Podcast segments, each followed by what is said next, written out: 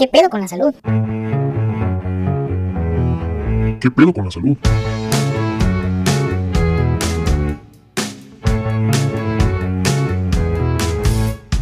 Hola, ¿qué tal amigos? Bienvenidos a ¿Qué pedo con la salud? El podcast más chingón en salud.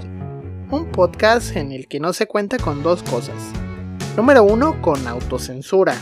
Y número dos, con presupuesto.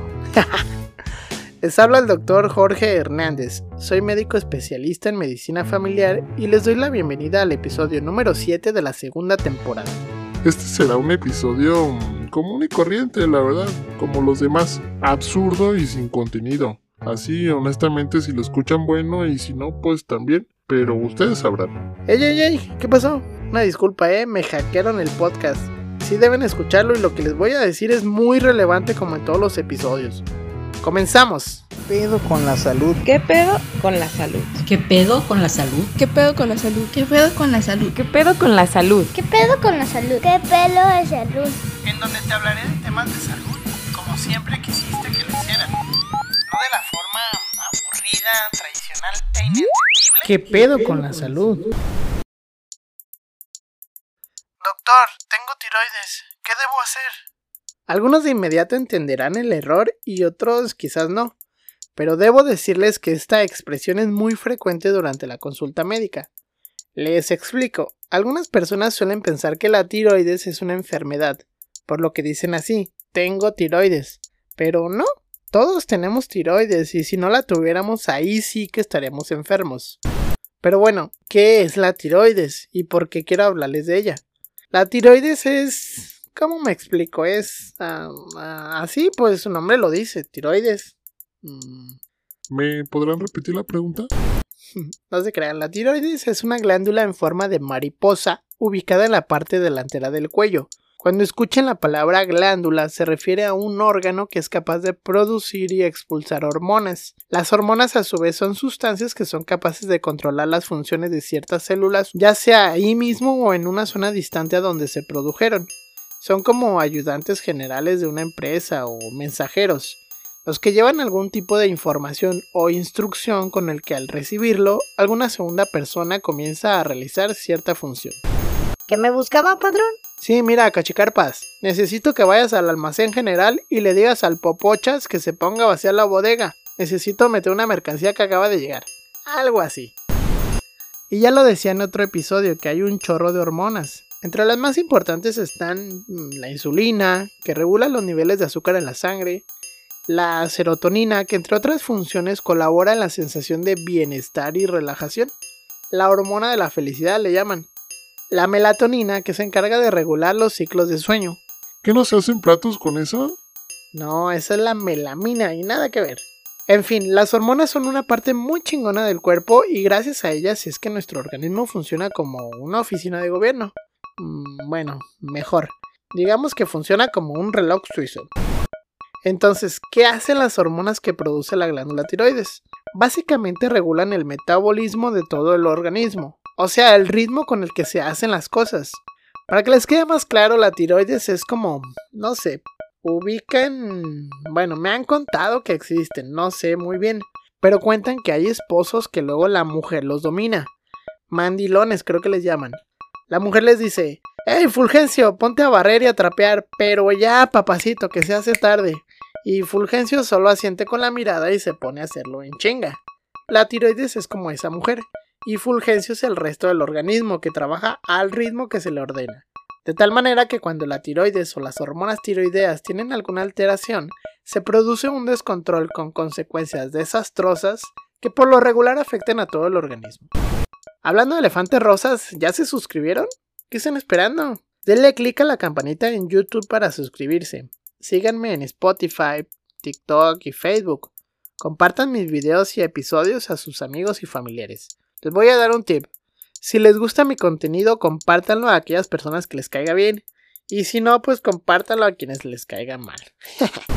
Pero bueno, a lo que quiero llegar en este episodio es que sepan identificar y acudan a recibir atención médica a tiempo cuando hay alguna alteración en su tiroides o en sus hormonas tiroideas. Para esto, ¿alguna vez vieron esa famosa caricatura en la que aparecían unos ratones? Uno que era el lento Rodríguez y otro el gran Speedy González. ¿Se acuerdan o están muy nuevos? Ay, por favor. Total, es algo muy parecido a lo que les voy a platicar a continuación. Cuando las hormonas de la tiroides por X o Y razón no son suficientes se le llama hipotiroidismo. Es sin duda lo más común dentro de las enfermedades que aquejan a este órgano. Y como ya dije antes, la tiroides marca el ritmo de las funciones del cuerpo. Así que si su efecto se queda corto, los signos y síntomas se relacionan con un metabolismo lento. Así es que se presentan cansancio, frío, estreñimiento, piel reseca, debilidad muscular, cabello fino y quebradizo, pulso del corazón lento, depresión, pérdida de memoria, colesterol elevado, aumento de peso. Esa es típica, ¿no? Es el pretexto de muchas personas. Es que estoy aumentando de peso por la tiroides. Ey, ajá.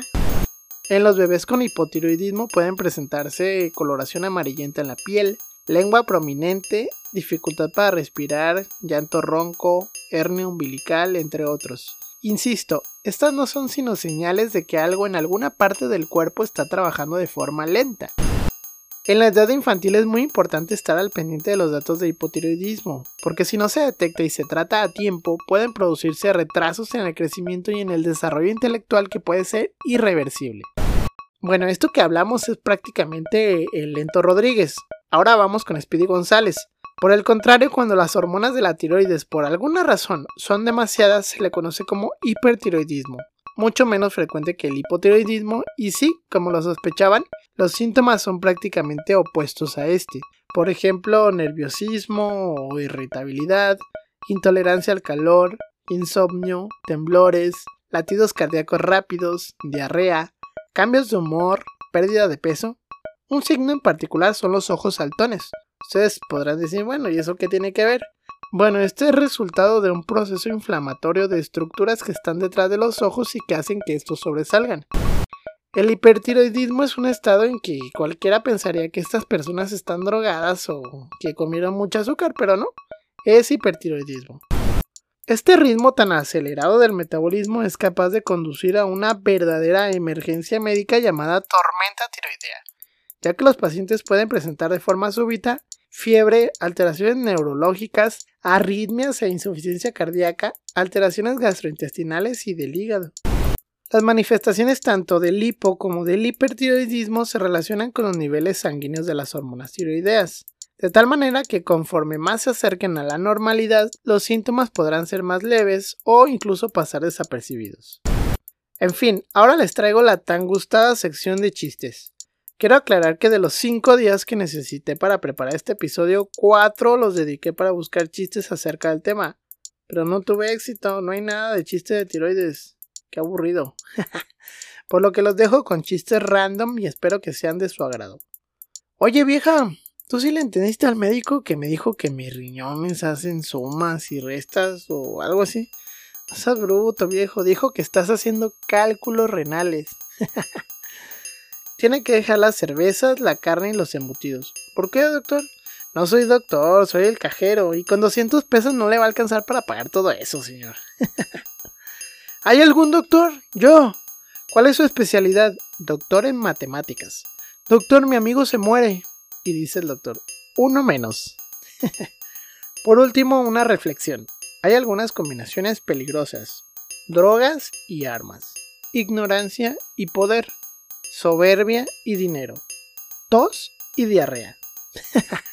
Definitivamente. Pues bueno, seguimos con el episodio.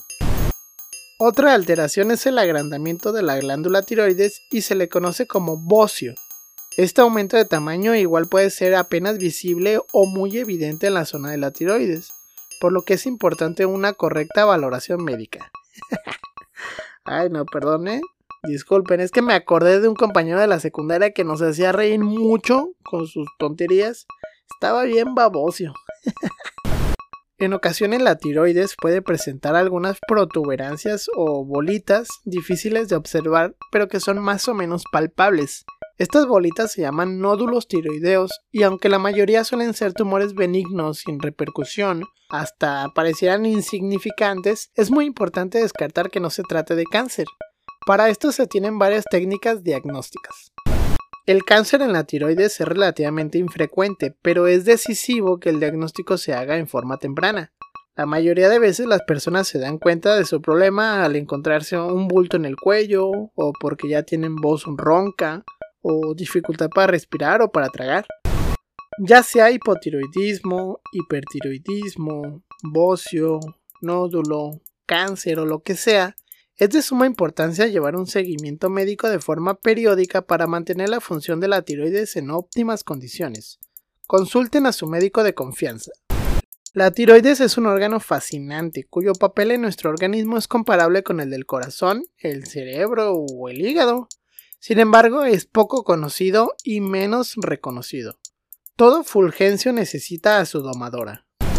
Pues bien, jovenzuelos, este episodio se ha terminado y espero que haya estado chido. Sigan compartiendo mi contenido a través de las distintas redes sociales y plataformas. Suscríbanse, pasen la voz y todo eso que siempre les pido. Recuerden que la próxima semana un nuevo episodio. Se portan bien y se bañan. Les habló su amigo el doctor Jorge Hernández. Hasta la próxima.